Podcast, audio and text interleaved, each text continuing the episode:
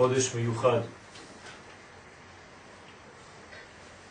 בחודש הזה, בראש חודש, כתוב בספר דברים שהקדוש ברוך הוא ביקש מהקדוש ברוך הוא ביקש ממשה רבנו להתחיל לומר את ספר משנה תורה. כלומר, ספר דברים נאמר החל מראש חודש שבט, באחד לחודש, בעשתי עשר חודש, בשנת ארבעים אחרי יציאת מצרים, משה מתחיל לומר את ספר דברים במשך 36 יום עד זין באדר, בזין באדר הוא מסתלק, וזה מתחיל בראש חודש שבט. אינפורמציה חשובה מאוד. מדוע? לומר לנו שהחודש שבט קשור לכניסה לארץ ישראל, קשור לתורה בארץ, קשור לתורה כשהיא מחוברת לארציות של ארץ ישראל, ולכן שם באותו יום של חודש שבט, לפי בית שמאי, ראש השנה לאילן, מתחיל בעצם החיבור של עם ישראל למרות שהוא לא ייכנס בחודש שבט, אלא בחודש ניסן, למרות זאת מתחיל הכוח של החיבור עם הארץ בחודש הזה. הלימוד פשוט, תורת ארץ ישראל, משנה תורה, קשורה למודעות חודש שבט. מזל דלי, אין מים אל התורה, ואנחנו צריכים לדלות את המים העמוקים מתחת לאדמה כדי, דלו דלה לנו האיש, כמו שמשה רבנו דולה מים.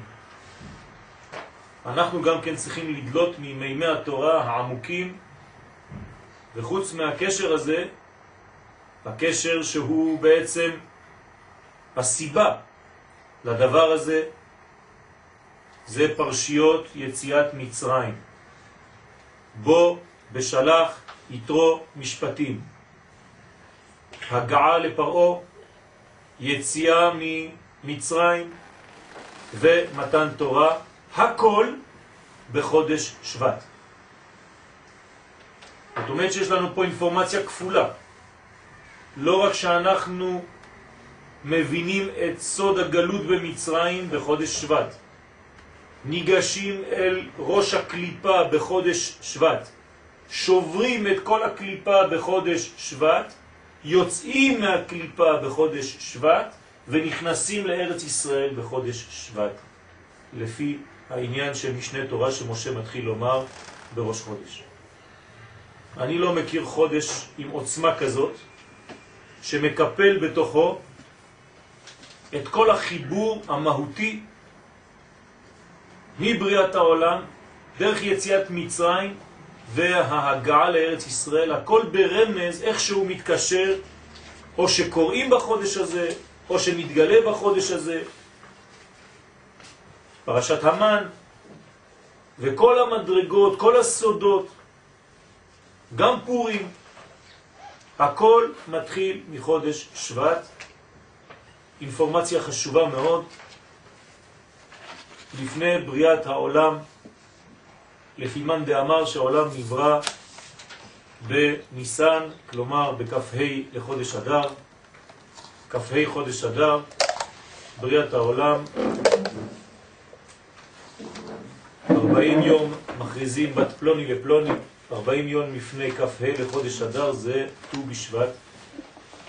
גם כן החיבור בין הקדוש ברוך הוא ועם ישראל, החתן והכלה, מתחיל גם כן בחודש שבט. אם כן, בפרשה שלנו, פרשת בו, אנחנו נמצאים בשלוש המכות האחרונות שהקדוש ברוך הוא מביא על מצרים. בו זה בגמטריה שלוש, ב' וא', אז יש לנו רמז שיש בפרשה הזאת שלוש מכות. ולקחתי אתכם לי לעם, והייתי לכם אלוהים. ליקוחים, חתונה. הקדוש ברוך הוא לוקח, כי ייקח איש אישה. הקדוש ברוך הוא לוקח אותנו, ואנחנו נהיים שלו, והוא נהיה שלנו. אומר הרב לוריה שליטה, דור היוצא ממצרים זכו לבחינות עליונות שלא מצינו אותם לא לפני זה ולא אחרי זה. כמבואר בזוהר הקדוש במדבר, שלא היה ולא יהיה כדור הזה, דור דעה. דור של חיבור, דור שמסוגל לצאת ממצרים, שהוציאו אותו ממצרים למרות המדרגות הנמוכות ביותר שהוא היה נמצא בהן.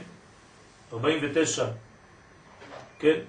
מקומות, מדרגות של קליפה, והם נקראים השם זכרנו יברך. שכל הברכות באים דרך הדור הזה. השם זכרנו, זכרתי לך חסד נעורייך, לכתך אחריי במדבר, בארץ לא זרועה, זה הזיכרון הראשון. הקדוש ברוך הוא לא שוכח את הביטול, את ההכנעה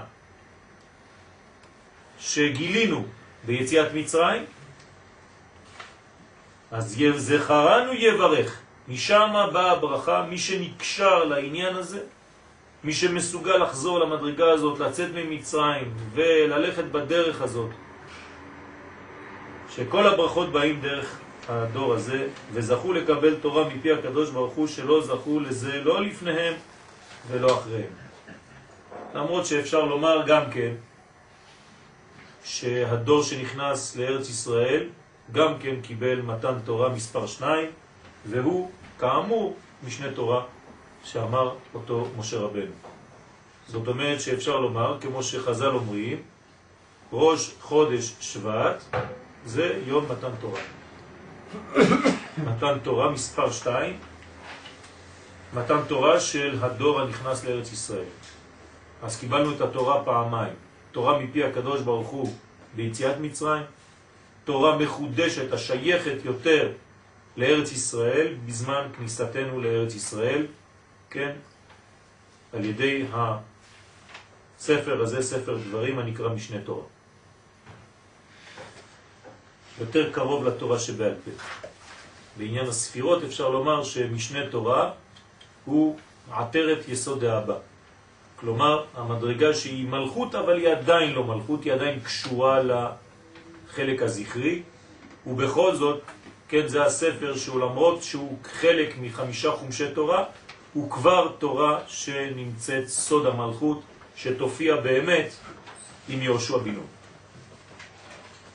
לכן אמרו חז"ל שאפשר לשתף, לשייך את ספר יהושע לחמישה חומשי תורה, הוא בעצם שייך גם כן לתורה.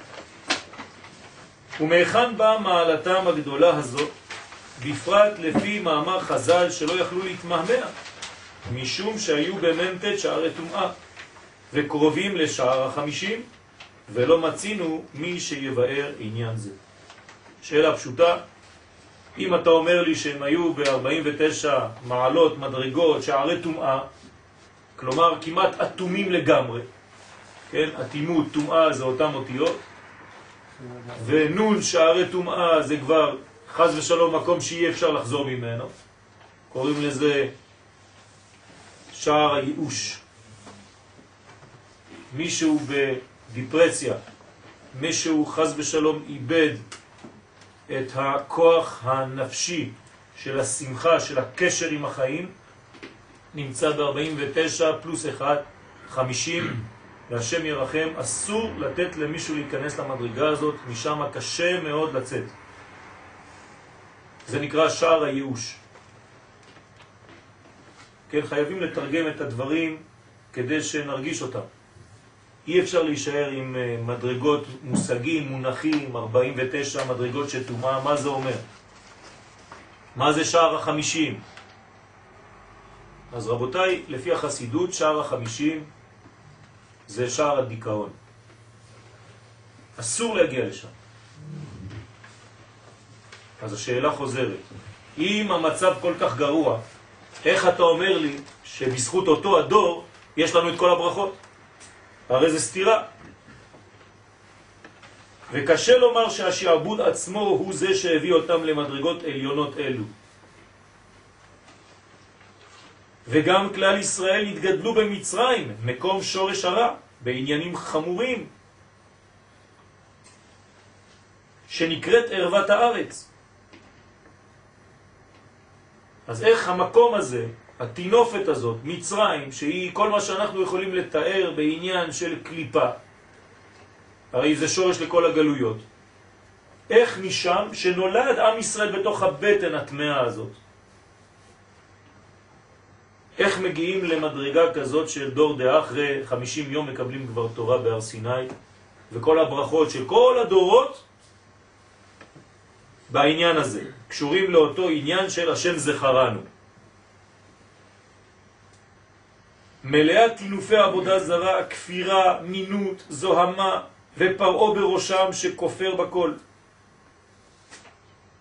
וישראל כשושנה בין החוכים, פרח בתוך כל הקוצים האלה שם, בתוך כל הקליפה הזאת, כוח שיש לו התחדשות, אומר הזוהר למה נקראת שושנה כנסת ישראל? בגלל שיש לה כוח השינוי, יש לה כוח להשתנות, כוח לשנות, משנה תורה.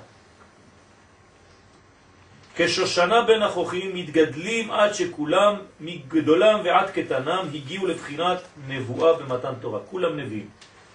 כולם רואים את הקולות. כולם אומרים שירה אפילו בשירת הים לפני מתן תורה כבר. מה הם יודעים את המילים בעל פה? מי חילק להם? כולם שרים אותו שיר באותו זמן, באותה מנגינה. והלא דבר הוא שהחושך מצד אחד מתגבר והולך, והאור מצד שני מתגבר והולך. כאן הרב נכנס מיד לכלל, כלל ברזל, שאנחנו אסור לנו לשכוח אותו. כשיש התגברות של חושך, זה אומר שיש אור שהוא מתגבר באותה מידה, רק שהאור לא רואים אותו בינתיים, ואת החושך רואים. כי יש כלל שהקליפה קודמת לפרי. תקלף את הקליפה, תבדוק ותראה שיש פרי בפנים. וזה בדיוק מה שקורה. בדרך כלל כשיש כאב, מסתכלים על הכאב ושוכחים שהאור הוא כנגדו, לפחות באותה מדרגה. יתרון מן האור מן החושך. דווקא בגלל שיש חושך, יש אור. החושך אין לו מציאות עצמית, אלא לגלות את האור שנמצא בפנים. כמו רקע שחור שעליו אני זורק נקודות אור. עכשיו אני רואה את הנקודות. אז צריך להיזהר בחיים איך מסתכלים על הדברים. וכאן הלימוד הוא חשוב ביותר. שבזמן של חושך גמור, משם איילת השחר. בזמן של מכת חושך, שם מתחיל כל העניין ממש בגשמיות, מכת בכורות ויציאת מצרים. ואם נאמר בנביאים, נאמר בנביאים כאמצתך מארץ מצרים, הראינו נפלאות, משמע שאותה בחינה תהיה גם בסוף ימיה. אנחנו נחיה כנראה בגאולה האחרונה שלנו עכשיו בדיוק את אותם סממנים שעברנו דרכם ביציאת מצרים. אם לא יכלו ולא שמעו למשה מקוצר רוח ומעבודה קשה, כנראה שגם בדור הזה יהיה קשה לשמוע למשה מקוצר רוח, רוח קצרה ועבודה קשה.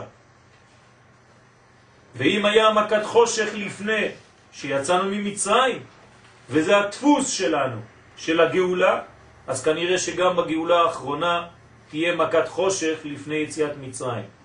שאנשים כבר יתבלבלו לגמרי ולא יודעו לאן הם מתקדמים. ואשר מעין הערה כזו שהתחילה בדורות האחרונים. מצד אחד העולם כולו שוקע בחומריות ובשחיתות. כן? כמו שתשאלו ותראו ואנחנו רואים את העולם שלנו, איך הוא נראה. קשה להבין, קשה להאמין שיכולה לצאת גאולה מעולם כזה. לכאורה זה אבוד. חמאס, כן, תרתי משמע, עריות, שפיכות דמים, רחמן על אצלן, מיום ליום, מגדול ועד קטן. אין מדרגה, אין סולם ערכים שהוא נשאר נקי. מצד שני, שבט לוי לומדי תורה, ישיבות, בתי מדרש, מלאים תלמידי חכמים, עוסקים בתורה ובמצוות, גמילות חסדים שכמוהו לא נהייתה, ודקדוק המצוות בהידור ושלמות בשמירה וטהרה באותו זמן. פרדוקס של הגאולה. סתירה מיני ובה. דבר לא מובן לשכל האנושי, איך אור וחושך משמשים בעיבוביה באותו זמן. אנחנו רואים פה ממש שני קודקודים, קודקוד של קליפה וקודקוד של קדושה, וחיים אחד ליד השני, לא מבינים מה קורה פה. ויראה לבאר העניין, בעזרת השם יתברך, בהקדמת דברי אריזל בעץ חיים, בעניין הדלת עולמות, אצילות, בריאה, יצירה ועשייה. מסביר הארי הקדוש שיש ארבע עולמות. ארבע עולמות, כל אחד גדול מן השני, גבוה מן השני, פנימי לשני, אפשר לומר, ליתר דיוק. העולם הזה בעצם עוטף את כל העולמות, וככל שאנחנו חודרים פנימה, אנחנו רואים יותר ויותר את האור. הצילות הוא כולו טוב, ואין בו רע בכלל. אי הוא וחיוי וגרמוי חד בהון. הוא ומה שיוצא ממנו, הכלים והאורות שם אי אפשר אפילו להבדיל מרוב זכות של האורות ושל הכלים כמובן. הוא עומד בצל האלף, אצילות, אה צל, אלף. עולם השני, כבר יציאה, בר, בריאה, בר א', מחוץ לאלף. בראשית ברא, יצא מהאלף. לאן? לבית. מה יש בעולם הזה? רובו טוב, עדיין קרוב מאוד לשורש, רובו טוב, אבל יש לו חלקים שמתחילים כבר להתעורר, כן, דינים מתארים מינה, העולם, הבריאה, היציאה מן האחדות כבר גורמת. עצם העובדה שיצאנו מהאלף, יש בזה כבר נפילה, יש בזה כבר קיצוניות. דרך אגב, מהעולם הזה בריאה, מתחילים הפירות. האריזל מלמד אותנו שיש שלושה סוגים של פירות, חלקם מהעולם הזה בריאה, חלקם מהעולם שאנחנו תכף נדבר עליו יותר נמוך, יצירה, וחלקם מעשייה. קשור לט"ו בשבט כמובן, ובכל עולם ועולם הבירור הוא שונה. ולפי הפרי שיש לי מול העיניים, אני צריך לדעת מאיזה עולם הוא נמצא. אם אני יכול לאכול את כל הפרי, זאת אומרת שהוא בעולם גבוה, בריאה. אם אני רואה שיש לו פרי בחוץ וקליפה בפנים, אני יודע שהוא בעולם קצת יותר נמוך, יצירה. אם אני רואה שאני לא רואה כלום, אני רואה רק קליפה בחוץ, והפרי הוא בפנים, אני יודע שאני בעולם הזה, בעולם העשייה, כשבעולם הזה רואים רק קליפות בחוץ. ולפי כל עולם ועולם, אני אמור לעשות את הבירורים כפי שנצרך לעשות אותם כשאני אוכל כל פרי ופרי לפי העולם שלו. עשרה מיני פירות בעולם הבריאה, עשרה מינים בעולם היצירה ועשרה מינים בעולם העשייה, ככה מביא רבי חיים ויטל, עליו השלום, בשם האריזה עליו השלום. וכל העולמות האלה, כל הבניין הזה צריך בירור. הבריאה רובו טוב, עולם היצירה שניהם שווים, הטוב והרע. כן, זה נקרא יצר. יצירה מלשון יצר, יצר הטוב, יצר הרע, יש לך בחירה חופשית, עולם היצירה. אדם מייצר לעצמו את הדברים אין לו איזה מלאך שמתעופף לידו ואומר לו תעשה שטויות או תעשה מצוות. הוא בעצמו מייצר, עולם היצירה שלו בונה את זה. טוב ורע שווים. והעולם האחרון, עולם העשייה, רובו רע. במקומות אחרים כתוב רובו ככולו. רובו רע. זאת אומרת, אנחנו לא רואים את הטוב. הטוב הזה נעלם, הוא טבוע, רואים רק את הקליפה החיצונית. ובפשוטו משמע כי עולם הקליפה והסיטרח השם תחת עולם העשייה. אומר פה הרב, יש עוד עולם, עולמות של קליפות, שזה עוד יותר נמוך מעולם העשייה. בבחינת כולו רע. והנה נראה במה שחלוק בין עולם האצילות לעולמות בריאה, יצירה ועשייה, הוא משום שבאצילות מאיר אור אינסוף בלי מסך. כשאין מסכים רואים את מלוא האור, אז אי אפשר כבר, אין שום מקום לפגם, הכל בהיר, הכל ברור, זה עולם האצילות, אין מסכים. ושם יהיו וגרמו אחד, לשון הזוהר הקדוש, שם הכל אורות וכלים, הכל אחד, לא שייך סיגים של רע, אין מושג כזה של רע, לא יגורך רע נאמר על עולם האצילות. אבל מעולם הבריאה ולמטה, שבא האור דרך מסכים, מתחילים המסכים. ברגע שיש מסך יש לך הבדלה. מתחיל עניין השיגים מצד העלם של אנא אמלוך. מה זה ההבדלה הזאת? מה זה המסך? מה זה גורם?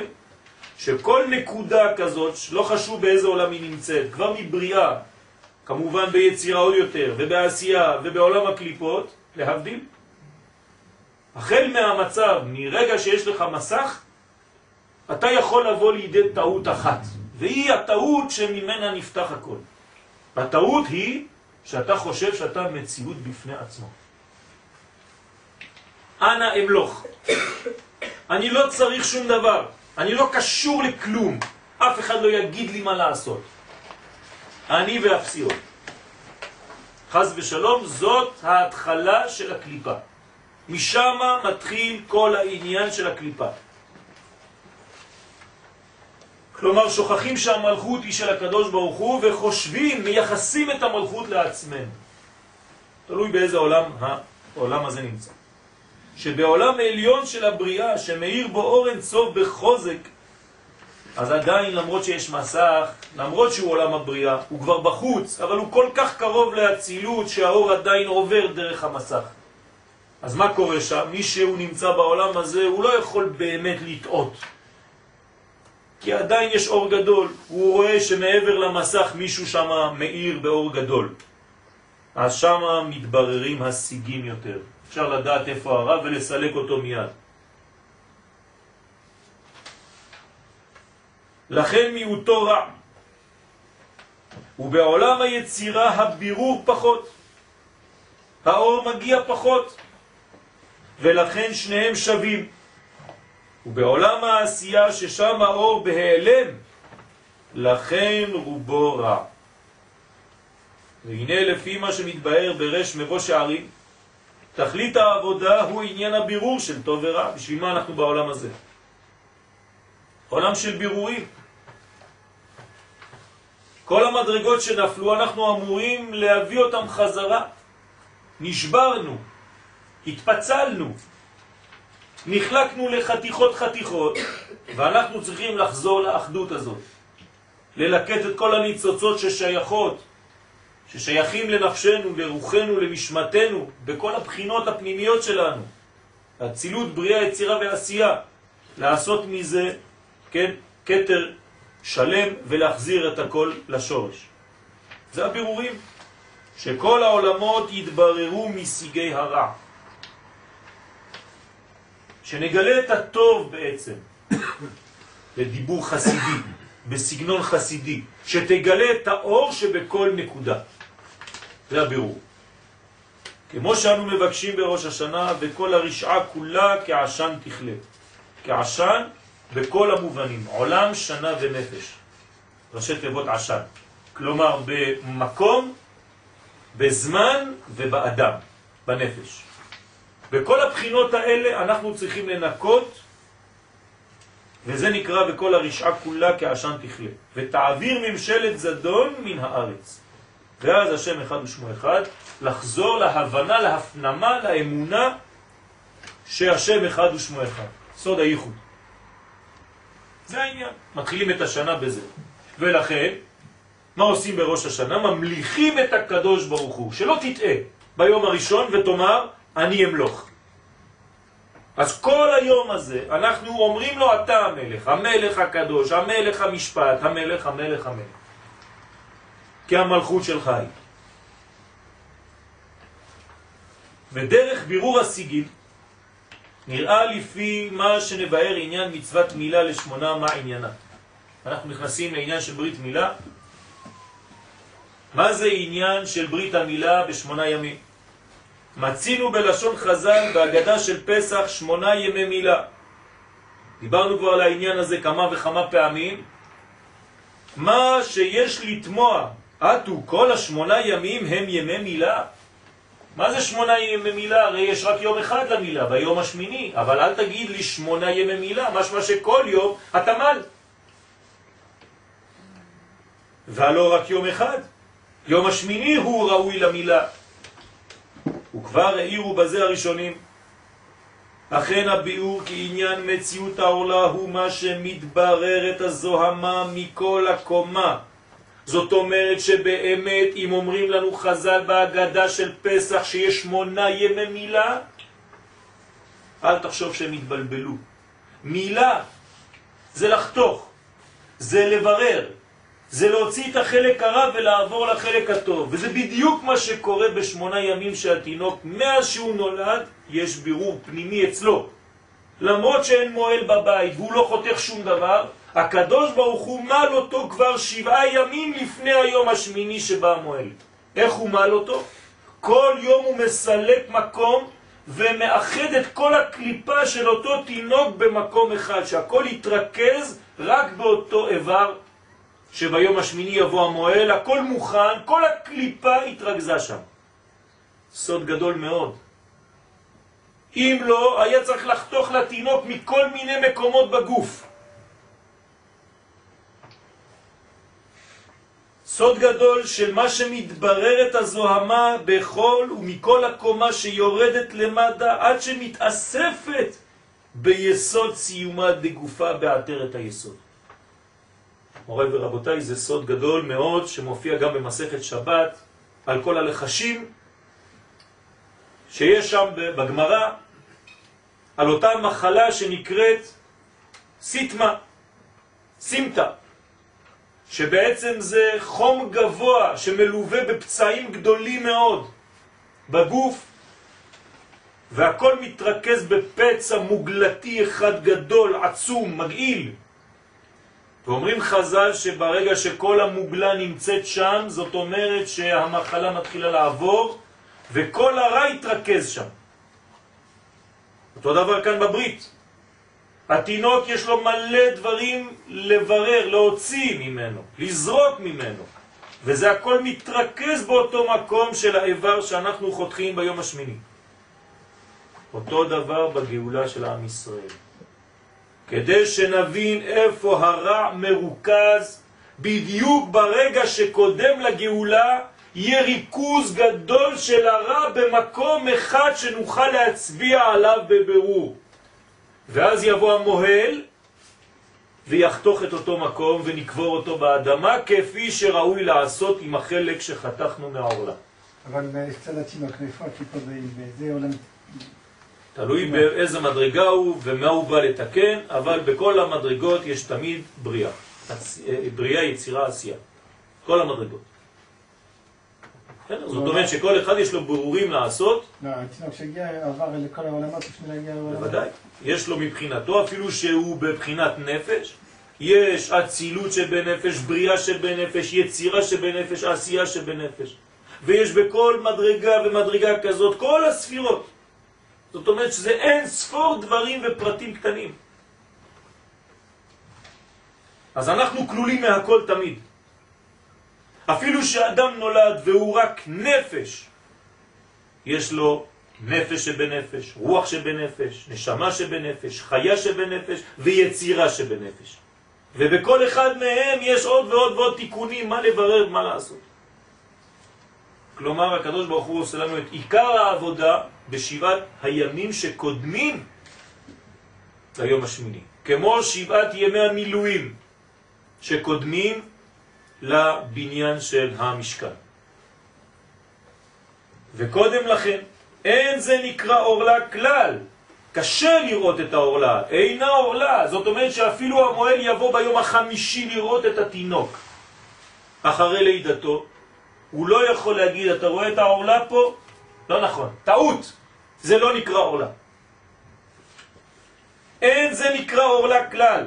למה? אתה תראה את האור, אבל אתה יכול, אתה לא יכול להגדיר את זה עדיין בשם אורלה, שעדיין לא מתמצד בה כל הזוהמה של הקומה. האורלה זה שם מיוחד, זה שם של ריכוז של כל הרע באותו מקום. כן? אז שומעים את המילה רעל. ולכן זה נקרא שמונת ימי מילה. יש באמת שמונת ימי מילה. שבכל יום יש בירור, זה סוד שים שלום. שמונת ימי מילה זה ראשי תיבות שים. הרי ידוע שבשים שלום אנחנו בספירת היסוד, שם הייחוד בזמן העמידה. שבכל יום יש בירור בבחינה אחת של שבע מידות. כלומר, התינוק אך נולד וכבר יש לו תיקון המידות. שבעה ימים מתקנים אותו מלמעלה. מרכזים את כל הרע שבו אל מקום אחד. יקבו המים אל מקום אחד ותראה היבשה. שבע מידות והיא נטהרת מזוהמתה. עד שמתאסף הכל אחר שבעה ימים בעורלה, כלומר הגוף, שאר הגוף נשאר נקי. הכל נמצא עכשיו בעורלה שהיא כלולה מכל הבחינות. ואז באה המילה להוריד תמצית השיגים, הכינו, הכשירו כבר את התינוק הזה בשביל המועל. פלא פלאות מה שקורה בזמן הברית. סוד עצום. ובדרך זה יש לבאר השאלה שעמדו עליה מפרשים. למה אברהם אבינו עליו השלום שקיים כל התורה כולה לא קיים מעצמו מצוות מילה? לפי המבואר נראה כי אברהם אבינו עליו השלום שהיה ראש וראשון למצווה זו אז הבירור שלו לקח לו מאה שנה. פשוט מאוד. לא נתבררה זוהמה שבאה מתרח אביו, אבא שלו היה תרח. וכידוע בחז"ל מאימו שהייתה בנידתה בעיבורו. תרח הלך לאשתו כשהייתה נידה, ומשם התעברה לאברהם אבינו. אתם יודעים כמה קליפות צריך לנקות משם? לקח לו מאה שנה מה שלוקח לתינוק רגיל, שבעה ימים לרכז את הכל וביום השמיני חותכים. לקח לאברהם 99 שנה לרכז את הכל באותו איבר כדי לחתוך ולזרוק את כל הקליפה הזאת. תראו איזו עבודה הייתה לאברהם אבינו במשך מאה שנה.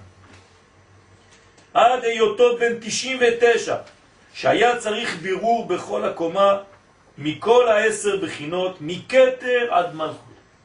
שכל אחת כלול מעשר, ולכן קודם לכן לא נקראת עורלה, אז אי אפשר לומר על אברהם אבינו שהייתה לו עורלה לפני הזמן הזה. כי הרי שם עורלה זה רק בריכוז הדבר.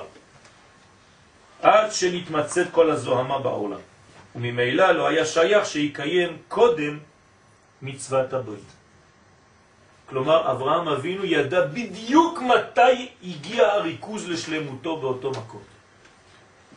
היום יש שיטות של רפואה בדיוק בעניין הזה, בשיטה הזאת. לרכז את כל הרע, לדמיין אותו ולהכניס אותו לתוך מדרגה אחת, וברגע שכל הקליפה הזאת מרוכזת שם, לזרוק את זה החוצה. כיוון שהיה, כן, כמו בן שמונה ימים. זאת אומרת, בגיל 99 אברהם אבינו היה כמו תינוק בן שמונה ימים. ולאור זה נראה גם הבירור בעולמות בריאה, יצירה, עשייה. שהם בבחינת קומה שלמה, ובדרך זו, שמתמצים השיגים שיש בכל עולם ויורדים למטה ממנו. כן, כל עולם ועולם מתנקה מהשיגים שלו ומוריד אותם לחלקו התחתון של העולם. וכן למטה ממנו, ממנו, ככה בכל העולמות, עד עולם העשייה. כלומר, יש דחייה. כל אחד דוחה, מטאטא את הבית שלו ומוריד את הלכלוך, כן, מחוץ לביתו, אבל חוץ לביתו זה כבר עולם נמוך יותר. ושם בא מטאטא חדש, ומטאטא גם כן עד שהוא מוציא מחוץ לביתו, וזה עולם נמוך יותר, וכו' וכו' וכו', עד שהכל מתרכז, איפה? בעולם העשייה. כלומר, עולם העשייה סופג את כל הלכלוך של השכנים של מעלה. אתם מבינים מה הקושי? שממנו מתמצא לתוך מקום הרע, רשות הסיטרא אחרא, וכמו שמצינו בעניין שליחות השעיר המשתלח ביום הכיפורים, אותו דבר, פועל דמיוני, לוקחים שעיר, שמים עליו את כל הקליפות ושולחים אותו לעזאזל, ונשא עליו את כל עוונות ישראל. תשימו לב, זה ממש רפואה אלטרנטיבית פנימית מאוד, שמנקה וסומכים את הידיים על אותו שעיר ואומרים כשהכל הולך עכשיו על אותו שעיר, מה הדיבור מספיק? ועם ישראל מכוונים שכל הקליפות שלהם באותו רגע הולכות לאותו שעיר המשתלח שהוא בעצם חוזר לשורשו ולכן זורקים אותו מאותו צוק והוא נעשה איברים איברים. למה? כי השורש שלו זה קליפה, ומה זה קליפה? עולם הפיזור, איברים איברים. לא הגיע לחצי ההר שהפך להיות כל כולו פרטים. להראות לנו שהשורש שבנה אותו היה רק פרטים, פרטים, פרטים. אגואיסט אחד גדול, אתה מראה לכולם, תראו מה קורה לו. באותו רגע הופך השני שהיה אדום ללבן בבית המקדש.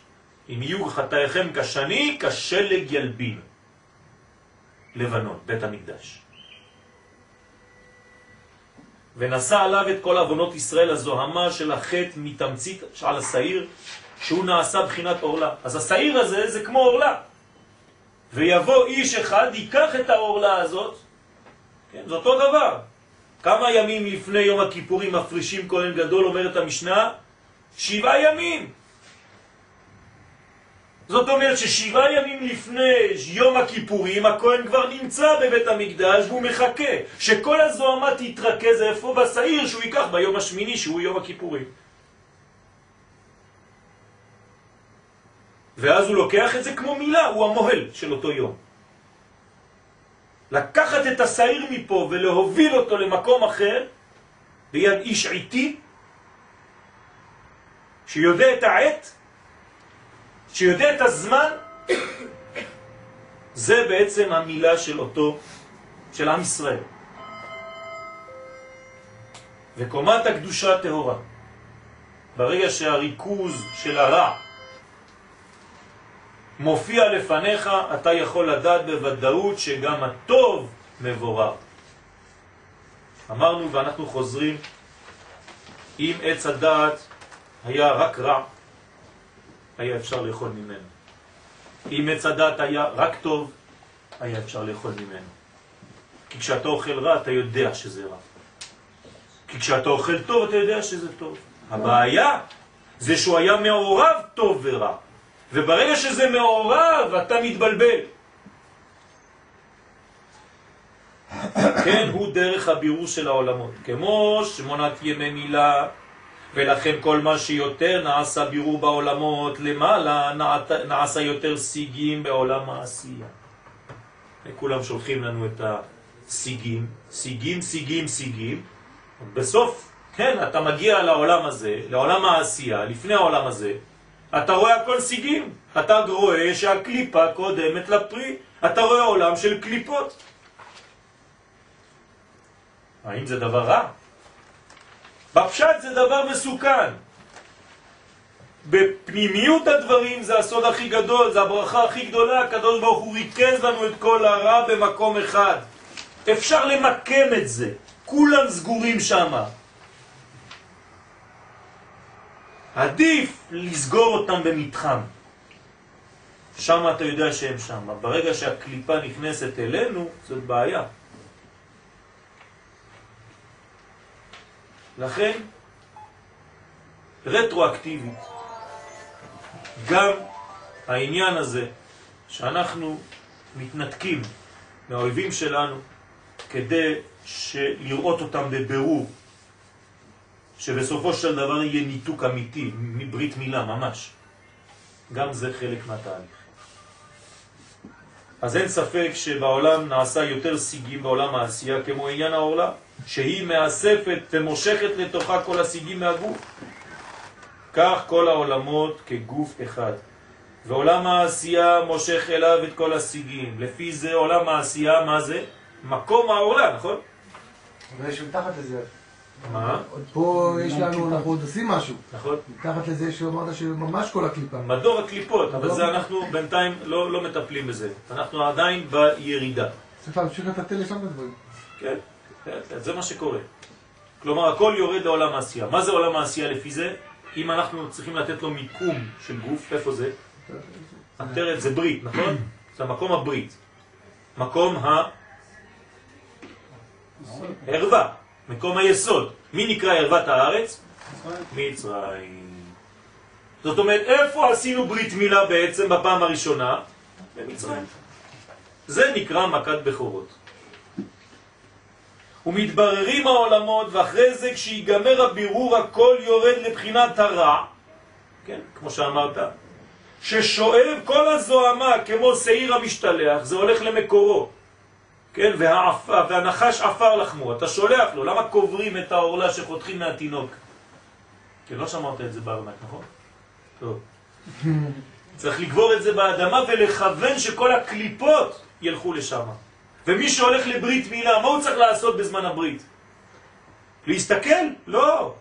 לחשוב שגם הוא באותה, באותו זמן, איש או אישה, זה לא חשוב.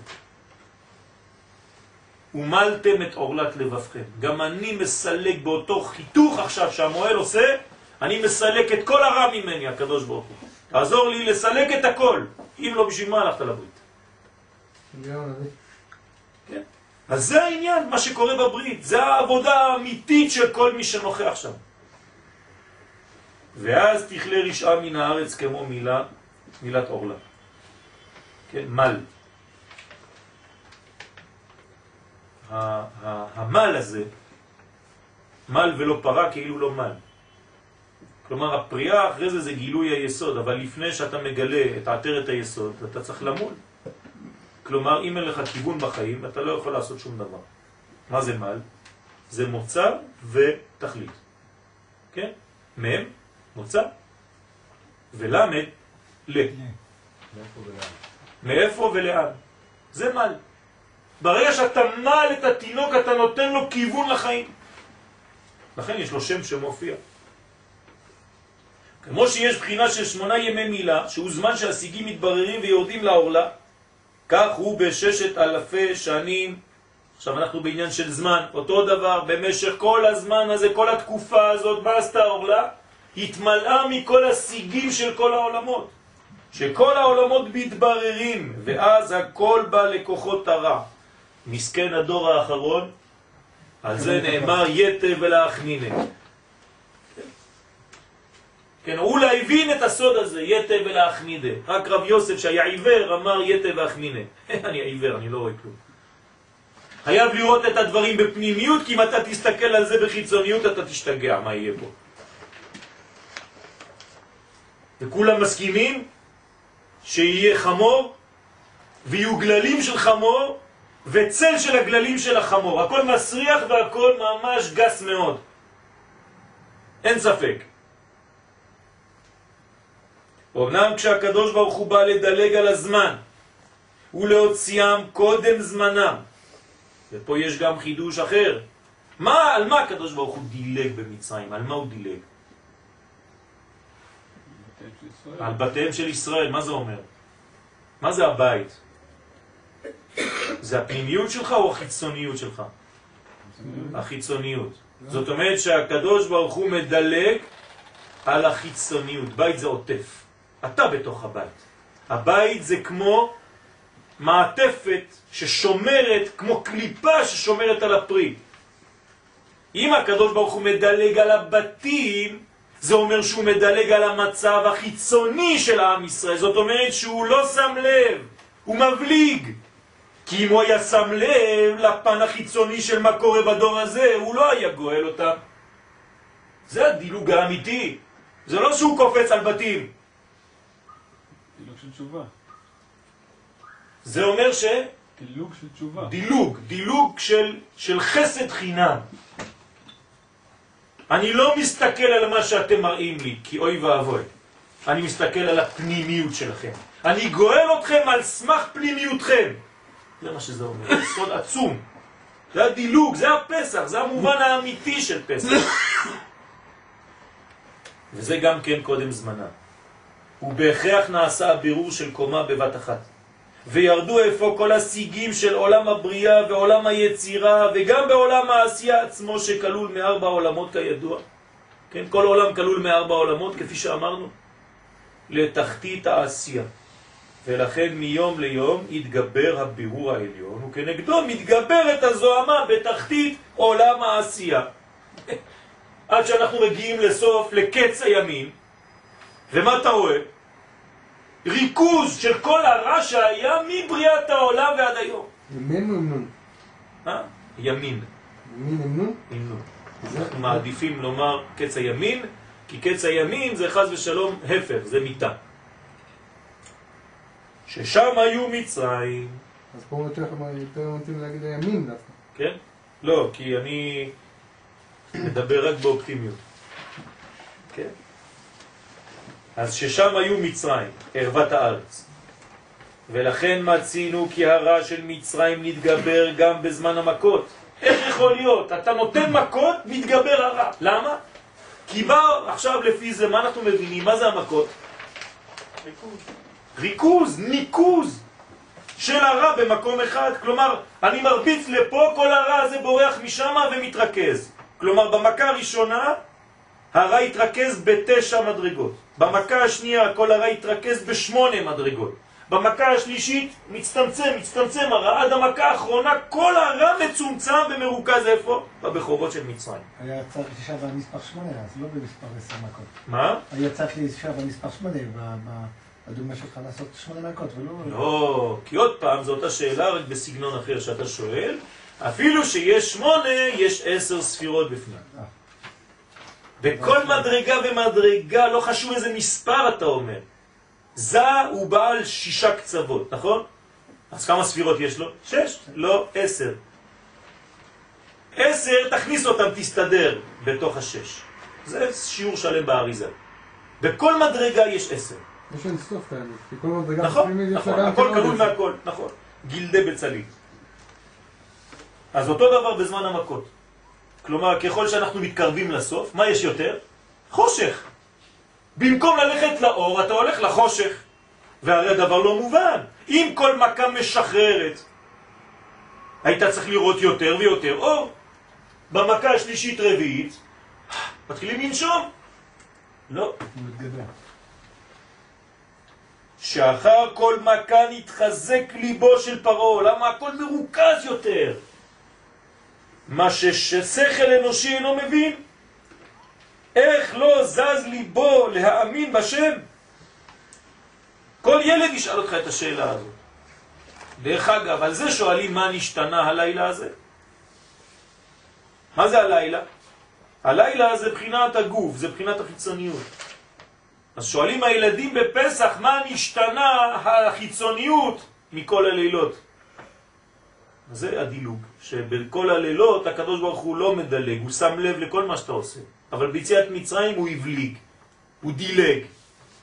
כל דודי הנה זה בא, מדלג על הערים, מקפץ על הגבעות. גם בגאולה שלנו כנראה, שהרי יש לנו דפוס של יציאת מצרים, ככה יהיה בגאולה הזאת, שהקדוש ברוך הוא לא ישים לב לכל המדרגות החיצוניות, הרעות והקליפות הנראות לעין, אלא יטפל ויראה את מה שיש לנו בליבנו כל אחד ואחד בסוד וידע אלוהים. כי אוי ואבוי אם נתייחס רק לחלק החיצוני, אז באמת אין גאולה חז ושלום. לכן אומר הזוהר הקדוש בתיקוני זוהר, דרא בתרא, בדור האחרון הטוב יהיה בפנים והרע יהיה בחוץ. אז תלמד זוהר ותראה את הטוב. אם לא תלמד זוהר אתה תראה רק את החיצוניות. תורת ארץ ישראל זה לימוד הפנימי של כל דבר. ארץ הרזים בזמן שהרז צריך להתגלות. אלא שדווקא אז לפני הגאולה נתבררה זוהמה לתוך מצרים ביתר שאת וביתר עוז. ולכן כפרו בהשם במידה מרובה, עוד יותר מאשר בהתחלה. בהתחלה הכל רגוע. מאז באתי אל פרעה, הרע לעם הזה.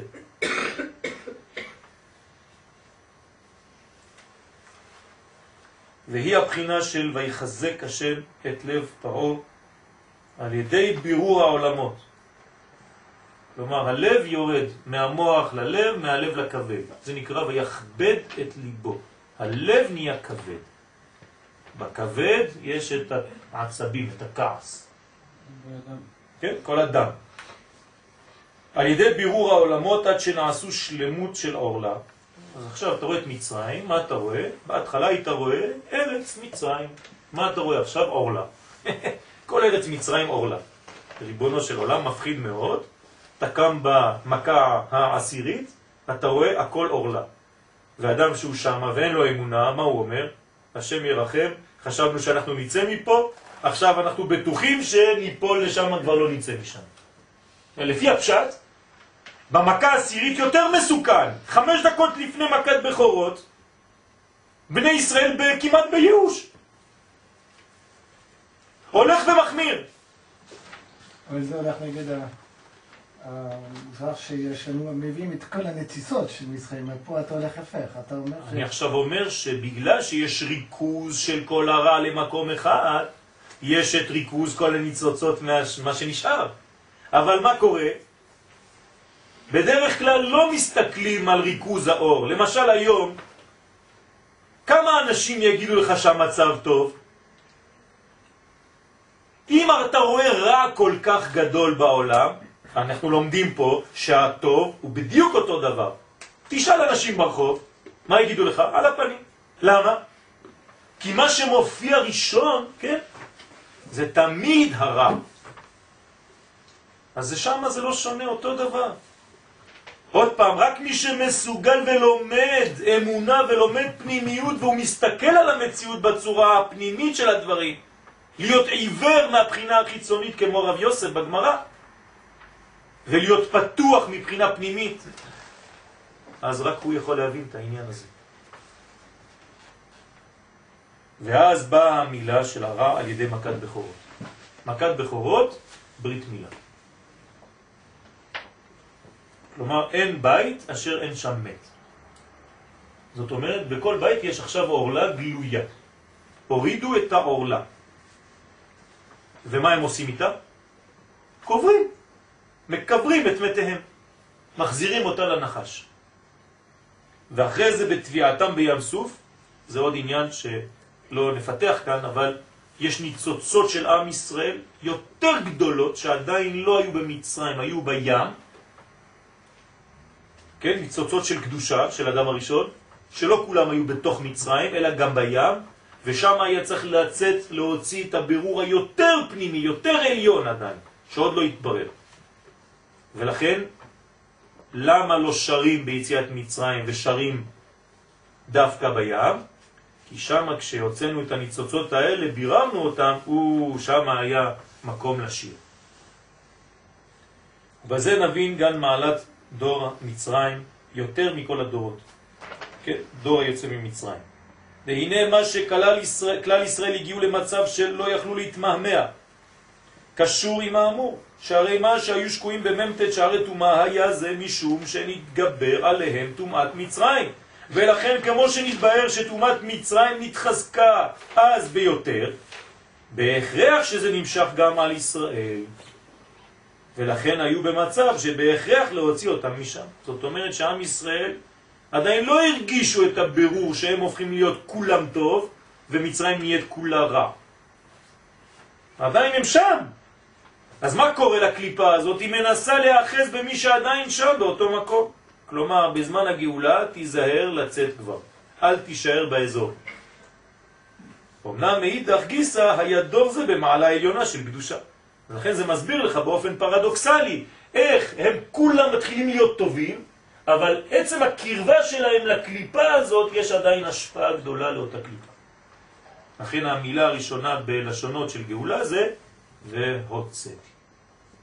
לא והצלתי ולא וגאלתי. קודם כל והוצאתי. והרי כמו שהתומה התגברה ביותר אז, כך התגבר כוח הקדושה מסיגי הטוב שהיו בסיגי הרע. זאת אומרת, בואו נסתכל עכשיו על חצי הכוס המלאה. דיברנו על ריבוי הרע, עכשיו בואו נברר ונראה שיש ריבוי של טוב באותה מידה מהצד השני. ולכן דור זה העיר בו בבת אחת אורות קדושה גדולים. עכשיו מובן למה, איך הגיעו למתן תורה אחרי חמישים יום, מה קרה? ולכן זכו לכל המעלות הגדולות האלו, ששום דור לא זכה להם. למה? זה היה מריכוז מהר גדול מאוד. ונראה להסביר בזה מכת חושך, שנאמר בה ולכל בני ישראל, מי שנקרא בן, בן ישראל, מי שהוא עדיין קשור לישראל, היה אור במושבותם. במושבותם אפשר לומר בחזרה שלי בתשובה. בזה שאני מכיר את זהותי. במושב שלי, בשיבה שלי, בחזרה שלי, ראיתי אור.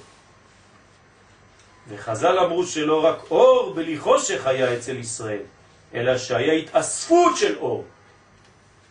כלומר, זה ריבוי של אור, זה כאילו שיש שכבות של אור יותר מהאור הרגיל. ולכן היה אור גדול מיוחד שאין בזמן רגיל. כי מצד שני היה חושך בהתגברות, ריכוז.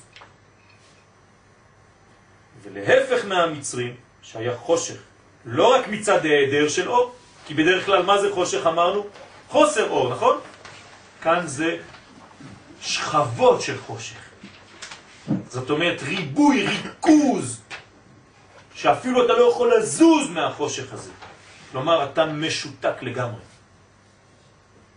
חושך שאתה יכול לחתוך אותו בסכין. וימש חושך. חושך שאפשר למשש אותו. אלא וימש חושך ממש. והוא עניין כי החושך של מצרים בא מהתאספות בירור הזוהמה מכל ג' העולמות. תשימו לב איזה בירור היה שם, בירור עולמי גדול מאוד. הרב חרל"פ אומר, זצ"ל שהיה יציאת מצרים, זהו, יצאנו מהקליפה האמיתית הגדולה, לא נחזור לשם. הרבה יותר טוב אחרי זה, כי הרי מה אנחנו עושים? מסיבות, סדר פסח, שמחים. הרי אחרי יציאת מצרים היו עוד גלויות, אז על מה אתה שמח בכלל? זה לא אותו דבר.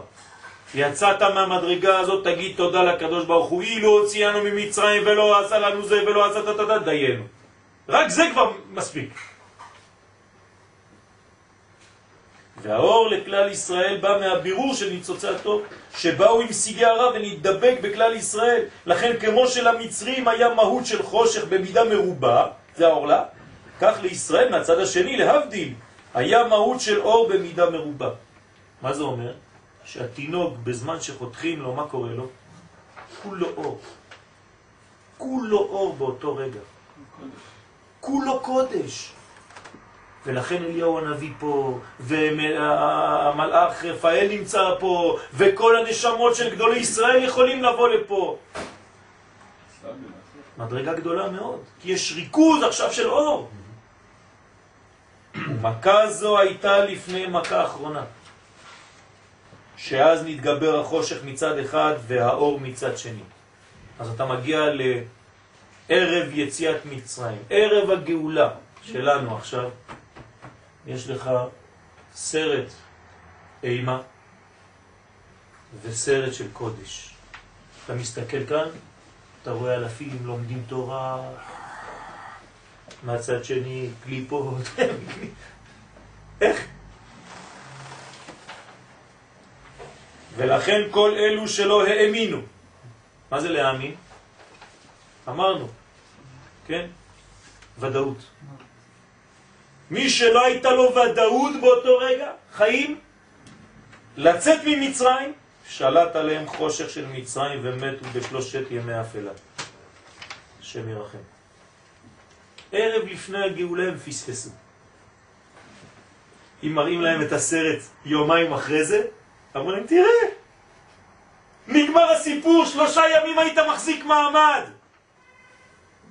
בשנת תשס"ח היית עוד קצת מחזיק מעמד, נגמר הסיפור. אז לפי הנאמר יש סדר. ודאי שיש סדר. מה החיפזון? אה, יפה מאוד. יפה מאוד. הסדר הוא בינתיים סדר אלוהי, שבני אדם עוד לא עשו אותו. הוא עשה בשבילנו את העבודה. אז מה אנחנו באמת צריכים לעשות? להתחיל לעבוד. כלומר, הוא נתן לנו כרטיס אשראי ואמר לנו, קחו, תקנה מה שאתה רוצה. התחלנו להשתולל עם הכרטיס. קנינו, קנינו, קנינו. קנינו גאולה. ואז הקדוש ברוך הוא לוקח את הכרטיס ואומר לנו, עכשיו אתם צריכים, לה... אני פורס לכם את זה, אבל תחזירו לי. לא ב-200 שנה, ב-50 יום. עד יום מתן תורה. וזה גם הביאור בעקבתא דמשיחא. אנחנו עכשיו באים כמובן לימים שלנו. שרואים כי החושך יכסה ארץ, וט"ו בשבט עדיין לא רואים כלום. הכל ריק, הכל חשוך. העצים מתים. על מה אתה מדבר? מה זה הבניין הזה? על מה אתה שמח? על הפירות של מה? אתה לא רואה את העולם כולו יבש, תצא החוצה, אין עלים אפילו על העצים. אתה חוגג גאולת העצים לפני שיש על העצים פירות ועלים? אני לא מבין. אתם מבינים שיש סתירה בחודש שבט בכלל? בשורשים. אה, אם אתה לומד סוד ואתה נכנס לשורשים של העץ, אז אתה יודע שהשרף מתחיל לזרום שם. אבל אם אתה מסתכל בחיצוניות, לא תראה אפס בריבוע. ויורדים עד התהום מיום ליום, חז ושלום. משום שהקדוש ברוך הוא מקרב את הגאולה, זאת אומרת זה פרדוקסלי, זה הפוך. דווקא בגלל שאתה מתקרב לגאולה, דווקא בגלל שיש ריכוז של חושך. צריך להסביר את זה, לחנך את הדור שלנו. בבחינת אחישנה. ובהכרח שנעשה בירור של השיגים מכל העליונים לתחתית העשייה. אנחנו הכי מסכנים מצד אחד. כל הקליפות של הכל כן מתרכז כאן, עכשיו. ולעומת זה אלו שמקיימים תורה ומצוות ועוסקים בעבודה בבירור ניצוצי הטוב משיגי הרע, כלומר אלו שיוצאים ממצרים דהיום. מתדבק בהם אורות גדולים שלא היו בדורות הקודמים. גם זה פרדוקסלי.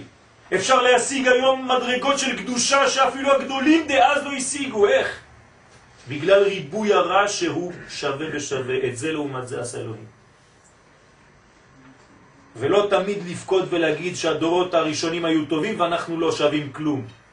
זה לא טוב לדבר בצורה כזאת. זה גם לא נכון. וכמו שרואים כי אורו של האריזל העיר דווקא בדורות האחרונים. ואני מזכיר לכם שבימיו אולי לא היו מכירים אותו אפילו.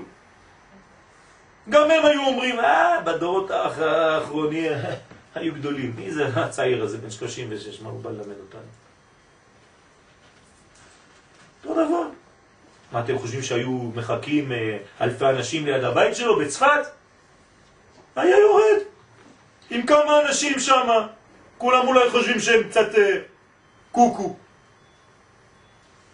חז ושלום, ואנחנו עכשיו אריזל, אריזל, וואי וואי וואי. רטרואקטיבית. וכן אורו של הבעל שם טוב, עליו השלום, זכותו יגן עלינו אמן, ותלמידיו, שהגיעו למדרגות עליונות של רוח הקודש, וקרוב לנבואה. איך? אתם יודעים מה היה בזמן של הבעל שם טוב? תסתכלו בהיסטוריה. הרי זה לא הרבה זמן, נכון? זה 200 וכמה שנים. 260 שנה, מה היה שם? כל העולם הזה היה בקליפות. ואף דור האחרון זכה להתפשוט אור התורה ואור קיום מצוות בהידור. היום, הדור שלנו, ועשיית חסד שלא הייתה דוגמתה.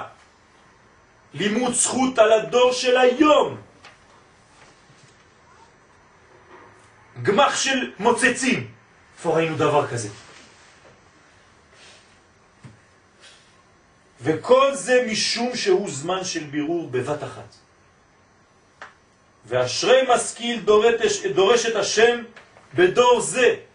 זאת אומרת שצריך להיות מאלה שהם יזהירו כזוהר רקיע ומצדיקי הרבים, שנותנים לרבים את הזכות הזאת, שאומרים שהם צדיקים ולא כל הזמן מכפישים אותם. שיכול להשיג אור התורה ועבודה במידה מרובה.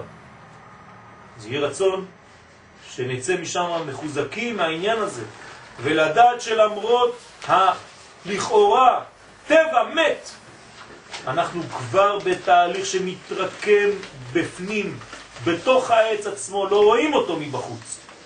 אבל מכיוון שהקליפה מתרבה בחוץ, תאמין שהאור מתרבה לפחות כמו הקליפה, ואנחנו יודעים שזה הרבה יותר, כי מעט אור דוחה הרבה חושך.